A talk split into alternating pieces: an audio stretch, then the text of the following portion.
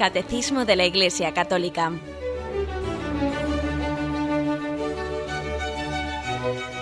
Un programa dirigido por Monseñor José Ignacio Munilla, Obispo de San Sebastián.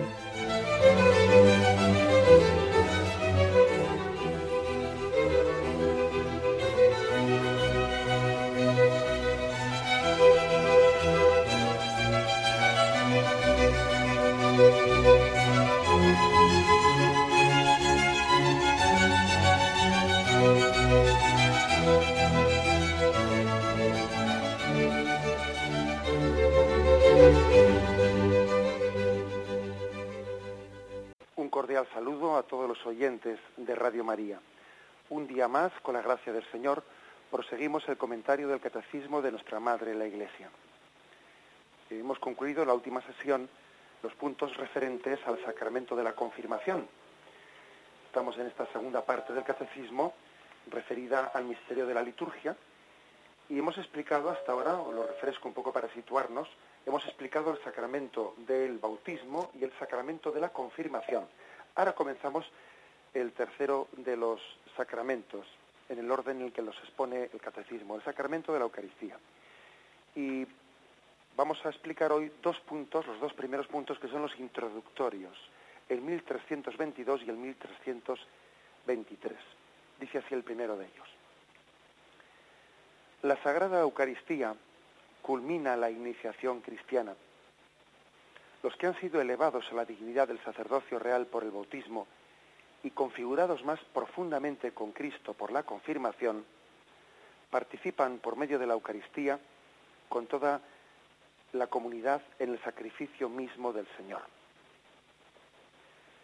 Pues bien, como veis, eh, se está insistiendo en que la Eucaristía culmina la iniciación cristiana. ¿eh? Os recuerdo que los sacramentos son divididos eh, según la finalidad que tienen también en la vida espiritual en sacramentos al servicio de la comunidad, que son el del matrimonio y el del sacerdocio, sacramentos del perdón de los pecados, que son especialmente pues, el de la penitencia y el de la unción de enfermos, y sacramentos de la iniciación cristiana, que son principalmente el bautismo, la confirmación y la Eucaristía.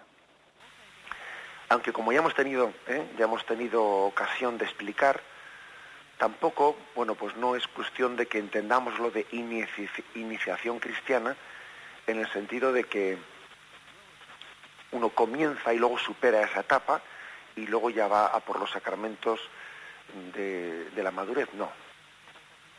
Es que daros cuenta de que cuando uno dice Eucaristía, hombre, la Eucaristía es de iniciación, no es únicamente la primera comunión, ¿no?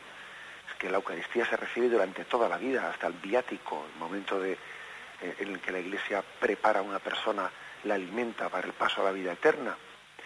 Luego, ¿cómo se le puede llamar iniciación cristiana también a la Eucaristía? Bueno, pues yo creo que la razón de ser es que estamos siempre comenzando. ¿eh? En el fondo, la vida cristiana es caer en cuenta de que estamos siempre comenzando, ¿no? Es no cansarse nunca de estar empezando siempre, es ser los eternos alumnos de eternos discípulos de Jesucristo. Por eso nosotros podemos decir que nos sentimos siempre como, como párvulos que se inician.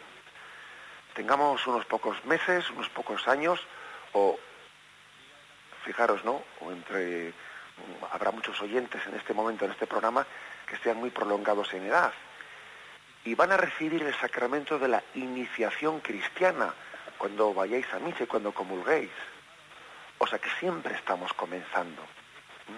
Siempre estamos comenzando. Estamos comenzando de nuevo. Eso creo que es también una reflexión hermosa que cada uno se tiene que aplicar. ¿no? Nadie se puede considerar ya eh, pues mm, en una especie de sensación de que ha superado etapas, eh, etapas de, que eran para, para una infancia. Eh. No, nosotros siempre estamos, siempre estamos iniciándonos, incluso cuando recibimos el viático, estamos iniciándonos, ¿no? Para la vida eterna. Por eso, el sacramento de la Eucaristía forma parte de la iniciación cristiana. Y fijaros que no dice de la primera comunión, porque no existe un sacramento de la primera comunión, existe el sacramento de la comunión de la Eucaristía. ¿eh? Luego el hecho de que sea primera, sea segunda, sea tercera, sea cuarta, eso ya, eso ya es, anecdótico. ¿eh? Nosotros, por desgracia, en esta especie de peligro que corremos, ¿no? de una especie de socialización de, los sacramentos, hacer de ellos actos sociales, pues le damos mucha importancia a eso de que se dice primera comunión. Y allí nos ponemos todos, ¿no? Pues eh, ponemos la familia patas arriba porque el niño hace la primera comunión. Bueno, el caso es que no sé si nos damos cuenta de que el hecho de que sea primera o segunda o tercera, eh, verdaderamente lo importante es que esa comunión esa comunión nos, inicia, nos, nos introduce en un camino en el que siempre nos estamos iniciando. No tendría ningún sentido la primera comunión sin la segunda y la segunda sin la tercera, ¿no? Y eh, lo verdaderamente importante es eso. A veces yo he salido a decirle así a los padres, ¿no? De primera comunión en, las, en esas reuniones que tienen, tenemos los párrocos, ¿no? Pues con ellos intentando preparar el sacramento que sus hijos van a recibir. A veces he solido decirles, dentro de esa primera comunión, no le des tanta importancia a la palabra primera, porque tanto se incide en eso que parece que nos olvidamos de que, de que lo importante es, es que es la comunión, es que es la Eucaristía pero ah, ponemos toda la fuerza y la incidencia en el hecho de que es la primera. Pues venga, y allí hacemos la fiesta y convocamos y tal, y luego no tenemos ni la más mínima preocupación de que pase el domingo siguiente, ¿no? Dice uno, bueno, hemos convertido el sacramento en una, en una fiesta social, ¿eh? en, una casi, eh, en una excusa de reunir a una familia. Y un sacramento no es una excusa para reunir una familia. No. Sacramentos es un encuentro personal con Jesucristo en el que nosotros siempre somos como los discípulos de Maús, a cuyo camino salió Jesús y cuyos ojos abrió al partir el pan. La verdad es que los niños, los niños son mucho más sensibles para entender esto eh, que, los adultos. Por eso tenemos a, a aquella gran figura que fue San Pío X, el Papa de los niños quiso adelantar la primera comunión para que los niños pudiesen encontrarse con Jesús eh, en una edad temprana. El que entendió la frase de Jesús, dejad que los niños se acerquen a mí. ¿eh? O sea que, mm, insisto, ¿eh? lo importante no es primera, sino que es, que es la comunión, la del primer domingo, la del segundo, la del tercero. eso es lo importante, no, no permitir que se reduzca un sacramento ¿no? pues a, una, a una fiesta social. Y entonces yo creo que lo primero que el catecismo insiste es en esta afirmación de la iniciación cristiana. Se culmina la iniciación cristiana con, con el sacramento de la Eucaristía. De todas maneras, nos puede llamar la atención también esto por otro motivo, porque es que el orden en el que nosotros eh, aquí en este momento por menos, ¿no? Pues en este contexto nuestro eh, latino occidental, recibimos en los sacramentos suele ser primero el bautismo, después la Eucaristía y después la confirmación. Sin embargo, bueno, pues en la, en la explicación del catecismo se da primero el bautismo, segundo la confirmación y tercero la Eucaristía. ¿Por qué se elige este, eh, este orden? Hombre, pues porque, como ya hemos explicado, el sacramento de la confirmación es un sacramento totalmente unido al bautismo hasta el punto de que históricamente eh, primeramente se daban los dos juntos y luego se desdoblaron, ¿eh? entonces se, explica en ese orden, ¿no? Y, en, primero el bautismo, segundo se explica la confirmación y finalmente, en tercer lugar, ahora se explica pues la, Eucaristía, ¿no? Pero sin embargo, bueno, pues hay, hay que decir que aunque se explique en ese orden, nosotros aquí lo recibimos primero el bautismo, luego la, luego la comunión y luego la confirmación. Pero es que también es verdad que la Eucaristía se sigue recibiendo, a diferencia del bautismo y de la confirmación. Luego, luego es el sacramento que culmina la iniciación cristiana. Porque lo importante no es cuando uno comulgó la primera vez, sino cuando sigue comulgando la, cuando sigue comulgando y aumentando esa amistad que tiene que tener con Cristo. Aquí sí que se puede decir en el sacramento de la Eucaristía aquello de hoy te quiero más que ayer, pero menos que mañana. Aquí sí que se puede aplicar esa frase. Una comunión bien, bien hecha es aquella en la que uno pronuncia esta frase, ¿no? Hoy te quiero más que ayer, pero menos que mañana. Hoy te he recibido con, con, más amor, con más deseo que, que mi comunión del domingo pasado, pero con menos que la que voy a recibirte el domingo próximo, porque hay un crecimiento en la amistad, hay una mayor confianza en la amistad. Por eso el último sacramento de la iniciación cristiana en ser explicado es la Eucaristía. Mm, dice como, como segunda afirmación de este punto introductorio que los que han sido elevados a la dignidad del sacerdocio real por el bautismo, es decir, el bautismo nos eleva a esa dignidad de ser sacerdotes eh, en Cristo, el sacerdocio no ministerial eh, del sacramento del orden, pero el sacerdocio común de los fieles. Segundo, la confirmación nos configura más profundamente a Cristo. Todavía lo que hace es pulir más esa imagen de Cristo dentro de nosotros. Decíamos, poníamos algún ejemplo como si fuese poner con pincel fino todavía, con más detalle la imagen de Cristo en nosotros, pulirla, no solo con un cincel que está esculpiendo los, rasgos eh, básicos, ¿no? sino todavía pulir esa imagen de Cristo en nosotros. Bien, y entonces, ¿qué es lo que añade el sacramento de la Eucaristía? Bueno, pues fijaros qué definición se le da.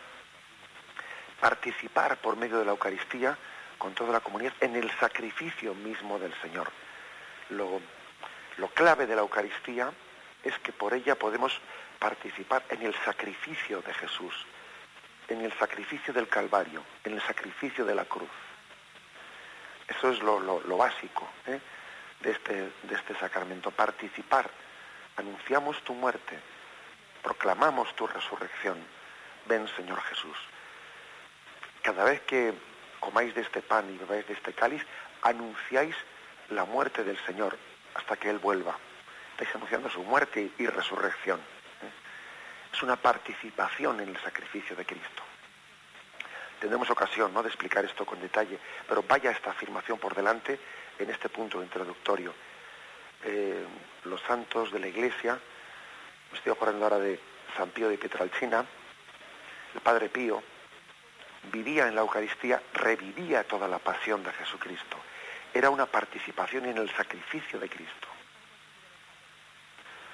Dios quiera que nos dé, que tengamos la, eh, la, ocasión en este programa de poder eh, también presentar un poco la vivencia de la Eucaristía a través de santos como el Padre Pío, como él en cada parte de la Eucaristía estaba reviviendo una parte de la pasión de Jesús. Y además es muy práctico eh, conocer la Eucaristía de manos del Padre Pío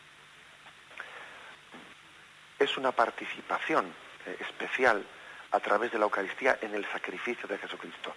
Es como estar presentes en el Monte Calvario.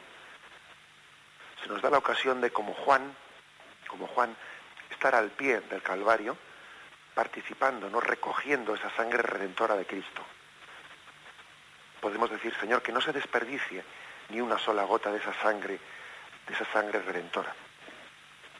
A mí siempre me ha llamado la atención me imagino que habréis visto, en esos cuadros, eh, en esos cuadros em, de la escuela flamenca, holandesa, etcétera, en los que se suele, en los que se suele coger el detalle de que suele haber unos eh, pequeños querubines que tienen en su mano, se ve, se ve la crucifixión de Cristo en el Monte Calvario, y hay como unos querubines que sostienen en sus manos eh, unos cálices que están poniéndolos en cada uno de los, de los tres clavos de los, de los que está manando la sangre de Cristo, está cayendo las gotas de la sangre de Cristo y con mucho cuidado ponen debajo el cáliz para que ninguna gota de esa sangre se desperdicie.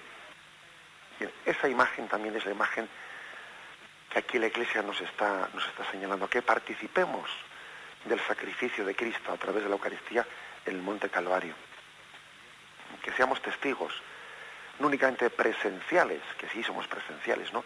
Pero que somos testigos receptores, ¿eh? que estamos recibiendo eh, el fruto de esa redención, de esa sangre redentora. Que no se desperdicie ninguna gota de esa sangre redentora, que la recibamos nosotros plenamente. Esa es la afirmación primera ¿eh? de, este punto introductorio.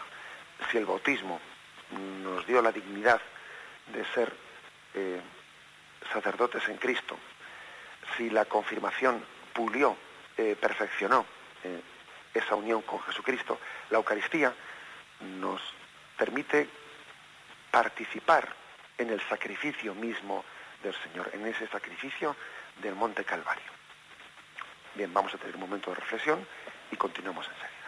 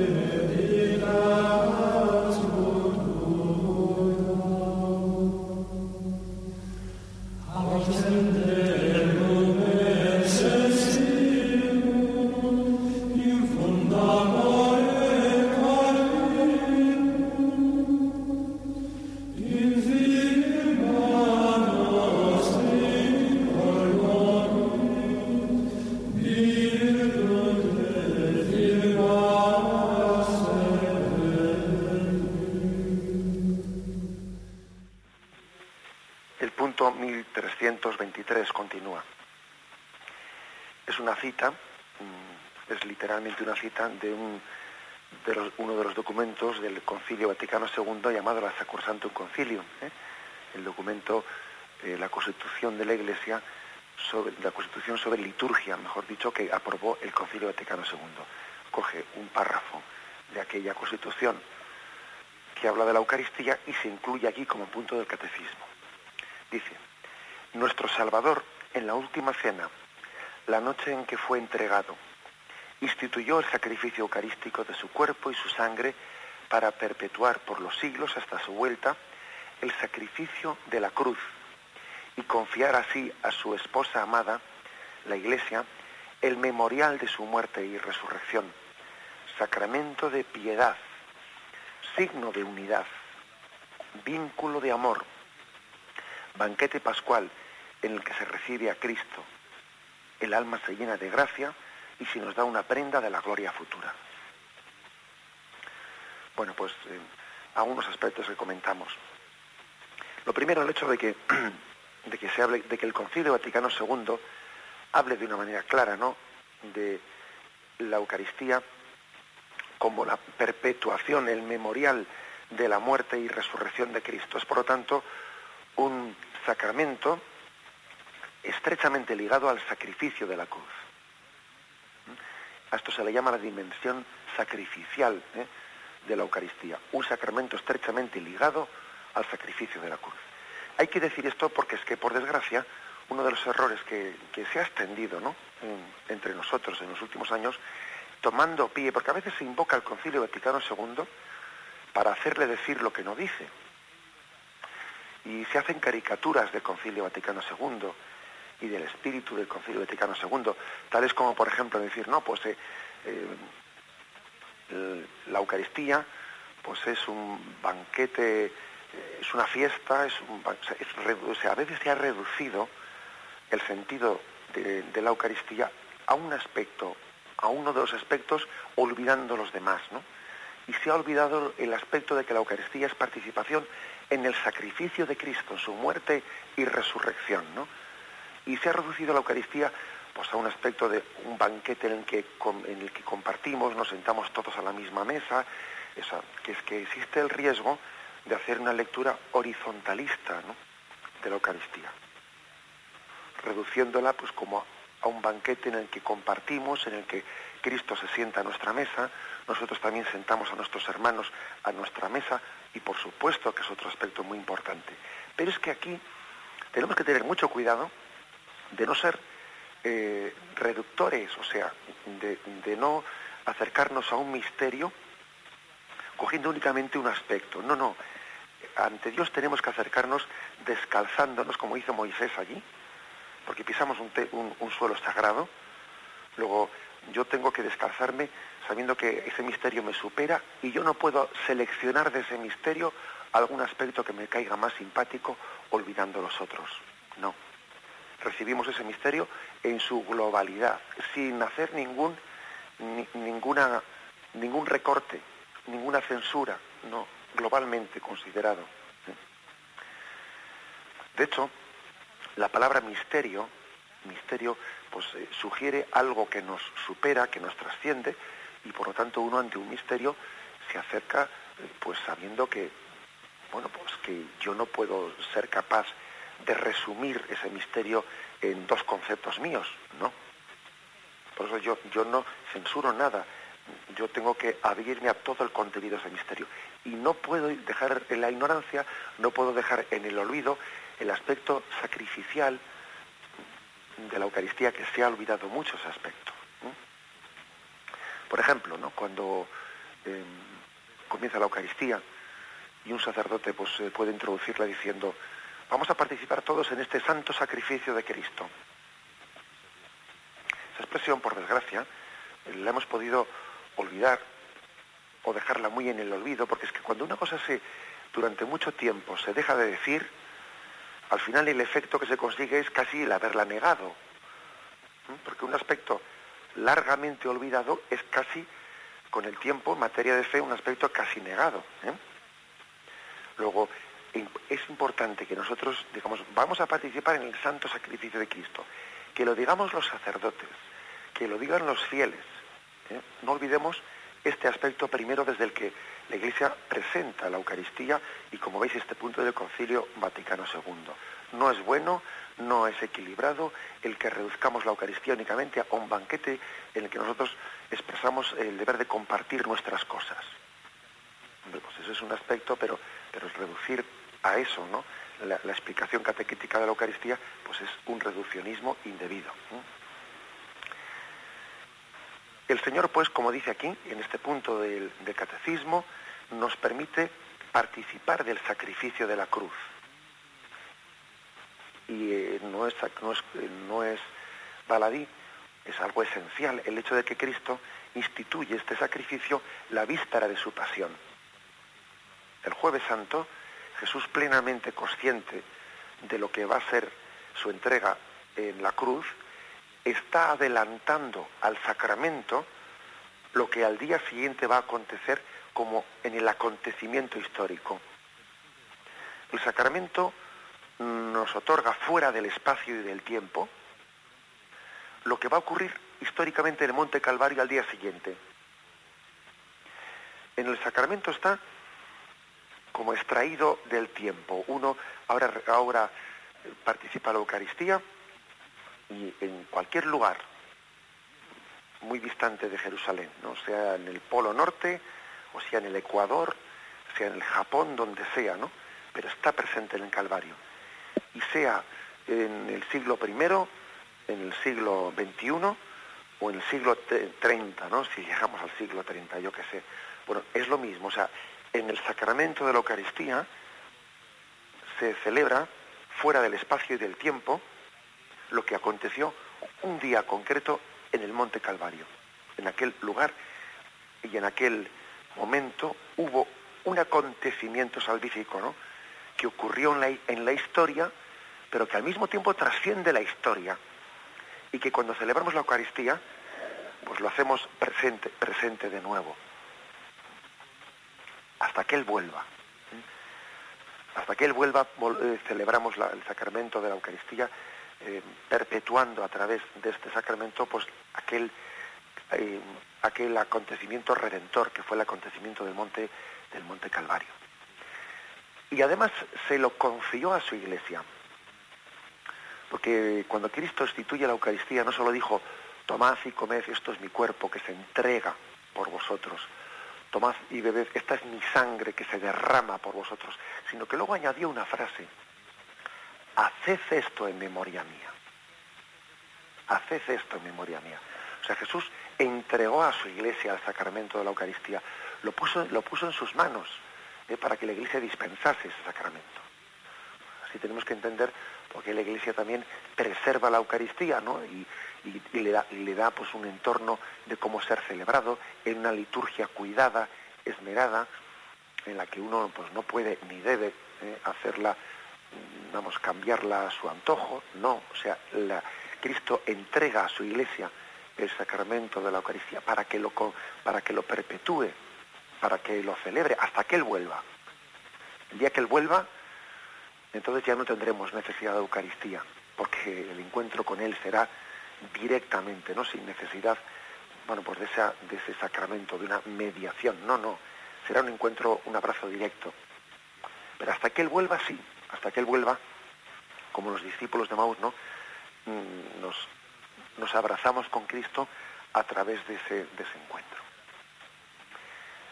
Aquí el catecismo añade una especie de mm, descripciones ¿no? de lo que es la Eucaristía.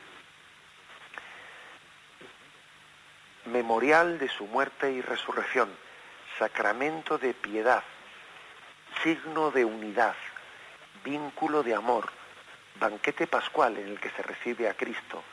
El alma se llena de gracia y se nos da una prenda de la gloria futura. Bueno, pues esto es toda una, serie, una serie de, detalles que describen los efectos de la Eucaristía. Tendremos ocasión, ¿no?, de describirlos uno por uno. Se nos da, el alma se llena de gracia y se nos da la prenda de la gloria futura. La prenda de la gloria futura es como decir, aquí tienes un adelanto del cielo este es un adelanto del cielo. En el fondo, en el, cielo va a consistir como el acto de la comunión que es estar con Cristo, fundirte con Él, abrazarte con Él, ser una sola cosa con Cristo. Eso es el cielo. Comulgar es como recibir un pequeño adelanto de lo que va a ser el cielo. Por eso dice prenda de la gloria futura. Es verdad que nosotros aquí cuando, cuando tenemos esa prenda de la gloria futura, tenemos una insatisfacción, ¿no? Porque uno dice, sí, estoy ya con Cristo, pero eh, bueno, pues mis sentidos, no estoy en esta etapa en la que no puedo gozar plenamente de este Jesucristo. Mis sentidos me lo ocultan, ¿eh? no, son capaces de, poder ver, palpar, tocar, eh, oír directamente, sino que tengo que percibirlo en la fe.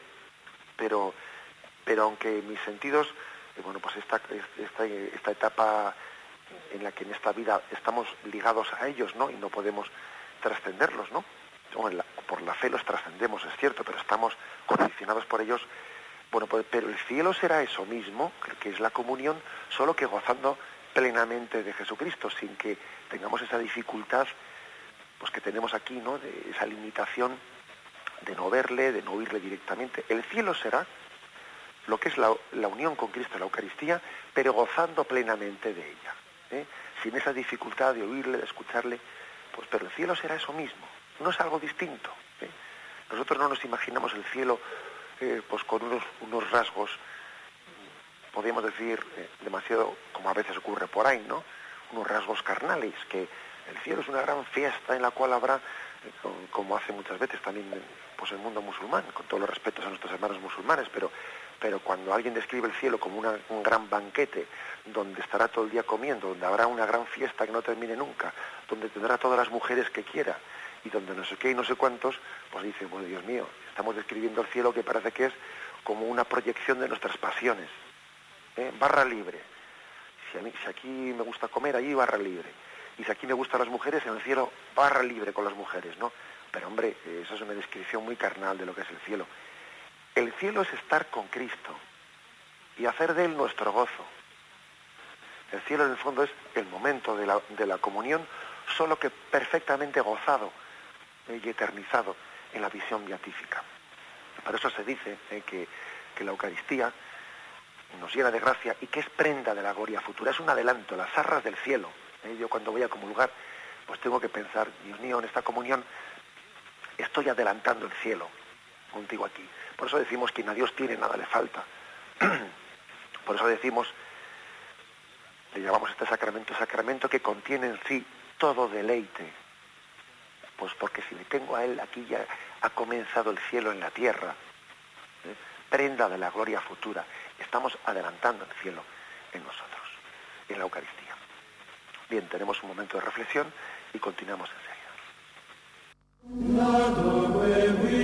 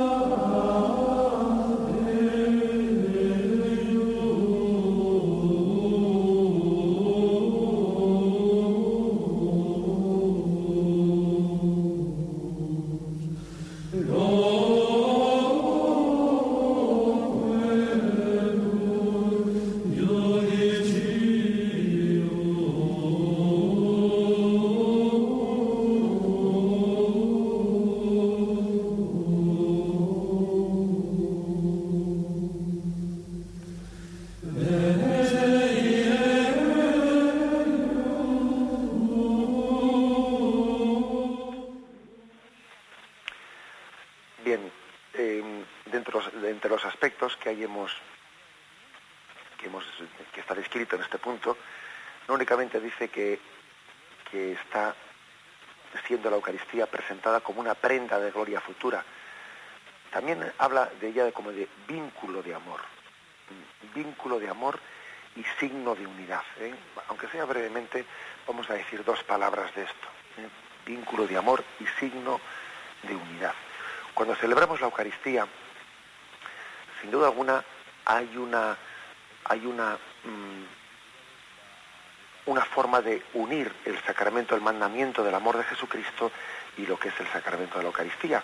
Es que es curioso que el Evangelio de San Juan, como ha sido escrito el último de los Evangelios, y cuando San Juan escribió ese Evangelio, él ya tenía en sus manos los Evangelios sinópticos, que son Mateo, Marcos y Lucas, en los que se narraba la institución de la Eucaristía, San Juan no repitió de nuevo el pasaje de la institución de la Eucaristía, ya estaba contado. Pero lo que hizo fue añadir algo que no estaba dicho por los otros tres evangelios, que fue pues el, el momento del lavatorio de los pies, en el que Jesús nos da el mandamiento del amor. Hay como una, una, una, intencionalidad muy clara por parte del Evangelio de San Juan, que es la intencionalidad de entender eh, el significado que Jesucristo había dado a la institución del sacramento de la Eucaristía la víspera de la pasión de Jesucristo. Le había dado un significado. Y el significado fue que la Eucaristía es vínculo de amor. Vínculo de amor si, si yo, que soy maestro, he hecho esto con vosotros, también vosotros tenéis que hacer unos con otros este mismo signo. Mm. Eso de que dice Jesucristo, nosotros nos entrega, este es mi cuerpo que se entrega por vosotros. ¿eh? San Ignacio de Loyola dice que el amor se expresa más en obras que en palabras.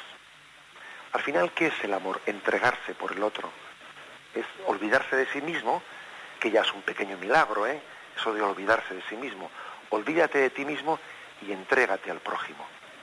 ¿Eh? Olvídate y entrégate. Olvídate y entrégate. Bueno, pues por eso es vínculo de amor. ¿eh? El sacramento de la Eucaristía es una llamada al amor. Una llamada continua, ¿no? A decir, eh, olvídate de ti mismo, ¿no? Y entrégate en ese acto de, del lavatorio de los pies, de que tu vida sea alimento para el prójimo. Que el, que el prójimo se alimente de tu entrega. La verdad es que lo más hermoso no es que demos cosas a nuestros hermanos, sino que nos demos nosotros, que tú te entregues ¿no? a, tus hermanos con la entrega de tu vida. Que la entrega de, determinados dones o dinero no sea una excusa ¿eh? en la que te justifiques ya de no entregarte tú. Eh, que eh, esto de la ofrenda es muy importante saberla entender, porque a veces se ofrecen cosas que son como la excusa para no ofrecerte tú. Son una pantalla que te excusa a ti. No, no. como cuando alguien bueno, pues no puede ir y dice no he podido asistir, pero te mando este presente. No, no, eso no, eso no vale en la Eucaristía. En la Eucaristía se espera tu entrega personal. Por eso dice vínculo de amor. ¿eh? La Eucaristía es un vínculo en el que uno recibe eh, ese mandato de Jesús al amor mutuo. Está recibiendo, amaos unos a otros como yo os he amado. Es el vínculo máximo del amor. Además, fijaros que es en el momento de la Eucaristía y no en otro momento, eh, cuando Jesús dice aquello de amaos unos a otros como yo os he amado. Aquí ya no dice amarás al prójimo como a ti mismo, no, no, aquí dice amaos unos a otros como yo os he amado, teniendo como modelo de amor, bueno, pues la entrega de Cristo en la cruz. Por eso se trata de ser, mm, en la cruz es, te está enseñando a cómo amar al prójimo. Porque es que es imposible entregarse en amor al prójimo sin crucificarse por amor por el prójimo. Cuando alguien dice, es que abusan de mí, cuando alguien dice, bueno, es que también la gente, pues eso, no, no sabe, no, no, es que claro, lo normal es que un amor, el amor al prójimo te pida te pida crucifixión, crucifixión a nuestro, ¿eh? pues a nuestra, a nuestros ritmos, a nuestros planes, bueno, pues claro que sí. No se puede amar verdaderamente sin crucificarse, sin abrazar la cruz. No se puede amar. ¿eh? No existe un amor sin cruz. Es que no, es que no existe. ¿eh? Y tenemos que tener mucho cuidado, porque a veces decimos, sí, hay que amar, pero claro, pero abusan de uno. Y, bueno, pues eh, sí, a veces eh, se, ha escuchado esa frase de, sí, el Señor nos dijo que teníamos que ser hermanos, pero, pero no dijo que, hermanos sí, pero primos no, ¿eh? No, se, no hay que hacer el primo por los demás. Y, todo eso son excusas, ¿eh? excusas en las que estamos ya poniendo una medida al amor. La auténtica medida del amor es el amor sin medida. Recuerdo que creo que ya lo comenté aquí, haberle escuchado a, pues a don Juan María Uriarte, al que ha sido mi obispo, ¿no? Pues hasta hace. Uriarte, que cuando estuvo allí en la parroquia de Salvador de Zumárraga, les dijo a los jóvenes, les dijo, algunos, por miedo a hacer el primo, renuncian a ser hermanos, dijo él. Y claro, la verdad es que a mí me llamó la atención aquella frase, porque estamos siempre diciendo, sí, sí, hermanos sí, pero primos no. ¿eh? como diciendo, un poco de amor sí, pero sin abusar, ¿no? Y él dijo esa frase, algunos por miedo a ser el primo renuncian a ser hermanos. Luego, yo creo que no tenemos que tener tanto miedo a que abusen de nosotros, porque bueno, ¿acaso de las madres no se abusa o qué? Anda que no se abusa de las madres.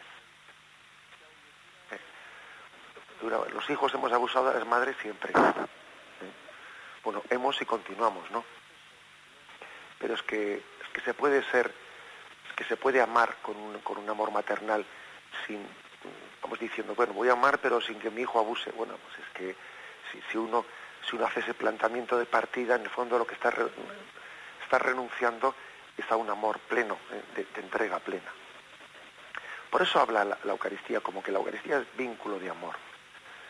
Es un, es un trasladar a nuestra vida el mandato de Cristo dado precisamente en la institución de la Eucaristía, que tu vida sea alimento para los demás, que coman de ti, que coman de ti. Eso es impresionante, ¿no? Que se puede decir, igual que tú te, que tú te alimentas de Cristo, que los demás coman de tu vida, ¿no? De tus fuerzas, de tus energías, ¿no? Bueno, ese es uno de los aspectos más importantes, ¿no? Que también se señala aquí. Y podíamos, podíamos eh, concluir la exposición con otro de los aspectos. ¿eh? Sacramento de piedad, signo de unidad. ¿Eh? El, fijaros que uno de los dones del Espíritu Santo es el don de piedad. El don de piedad, al cual pocas veces mm, solemos, eh, solemos hacer referencia, ¿no? Un don especial que, nos, nos, permite tener como una connaturalidad de, de intimidad con Dios. Se trata de, se trata de que el Espíritu Santo eh, nos, mm, nos dé como una connaturalidad en la que uno sabe intimar con Dios, ¿eh? sabe intimar. De, nuestros ratos de oración, que podemos hacer a lo largo del día, yo creo que el, el rato más íntimo debemos de procurar que sea la poscomunión siempre, o la preparación a la comunión o la poscomunión, o sagrado banquete en que Cristo es nuestra comida. Se celebra el memorial de la pasión, se nos da la prenda de la gloria futura. También es muy importante, una gran ayuda, esa oración, alma de Cristo, santifícame, cuerpo de Cristo, sálvame, porque es una oración que ayuda a recibir el don de piedad ¿eh? en el sacramento de la Eucaristía. El don de piedad, es decir, el don de, intimidad. Una, una capacidad de, de fundirnos con Jesucristo, de fundirnos con Él. Fijémonos que cuando alguien comulga, está recibiendo a Cristo presente en las especies del pan y el vino, pero que esas especies del pan y el vino, pues lógicamente se, mm, pues cuando uno las ha recibido, en pocos mm, segundos o minutos desaparecerán y entonces la presencia de Cristo pasa a ser una presencia de inhabitación, de estar presente no ya a través de las especies del pan y el vino, sino que inhabitando la Santísima Trinidad en nosotros. Y, todo esto debe de ser, ¿no? Pues recibido a través de, de, un don, un don especial, ¿no? De, de, interiorizarlo, de interiorizar ese momento de, de, unión con Cristo. Fijaros que no estamos hablando de, ¿eh? de un intimismo en el mal sentido de la palabra, porque como hemos dicho antes, aquí hay que conjugar todos los aspectos y si hay que conjugar ese aspecto de que la Eucaristía es un llamamiento a decir, olvídate de ti mismo ¿eh? y entrega, haz, de la Eucaristía un alimento para que tú seas también el pan que alimente, ¿eh? a través del cual el Señor alimente a los demás. ¿eh? tu vida sea alimento, ¿no? Alimento de amor. Bueno, pues ahora también hay este aspecto, es decir, que mm, no vale decir que estos son, estas cosas que estamos diciendo son fórmulas místicas, eh, intimistas, no, no, si es que aquí se complementa todo, se, complementa la mística, se complementa el llamamiento a, la interioridad con el llamamiento a olvidarte de ti mismo y entregarte a los demás. Aquí no hay un aspecto sí y el otro no. Aquí hay que sumar, no hay que restar. Todos estos aspectos se conjugan, se suman, ¿no? Y hay que tener mucho cuidado de no, yo me especializo en uno y me olvido de los otros. No, no vale eso. Un misterio es la afirmación de muchos aspectos que se suman y no se restan. Eh, por ejemplo, un misterio es pues, que Cristo es Dios y hombre verdadero. Bueno, pues no vale quedarse con uno de los dos eh, aspectos, no. Dios verdadero y hombre verdadero. Y el misterio es la afirmación de los dos. Luego será un misterio cómo se conjugan, pero yo, antes de saber cómo se conjuguen, afirmo que Dios es, que Cristo es Dios verdadero y hombre verdadero y afirmo que la Eucaristía es pues, banquete, que la Eucaristía es el sacrificio de Cristo en la cruz, que la Eucaristía es el mandato del amor al prójimo, que la Eucaristía es al mismo tiempo también la mayor intimidad que podemos tener con Dios en nosotros. Todo esto hay que sumarlo. El llamamiento del amor, el olvido de ti mismo. Todo esto se suma y estos aspectos que, están siendo señalados aquí como en la introducción, tenemos que irlos explicando uno por uno. ¿Mm? Bien, me despido dando la, la bendición. La bendición de Dios Todopoderoso, Padre, Hijo y Espíritu Santo descienda sobre vosotros. Alabado sea Jesucristo.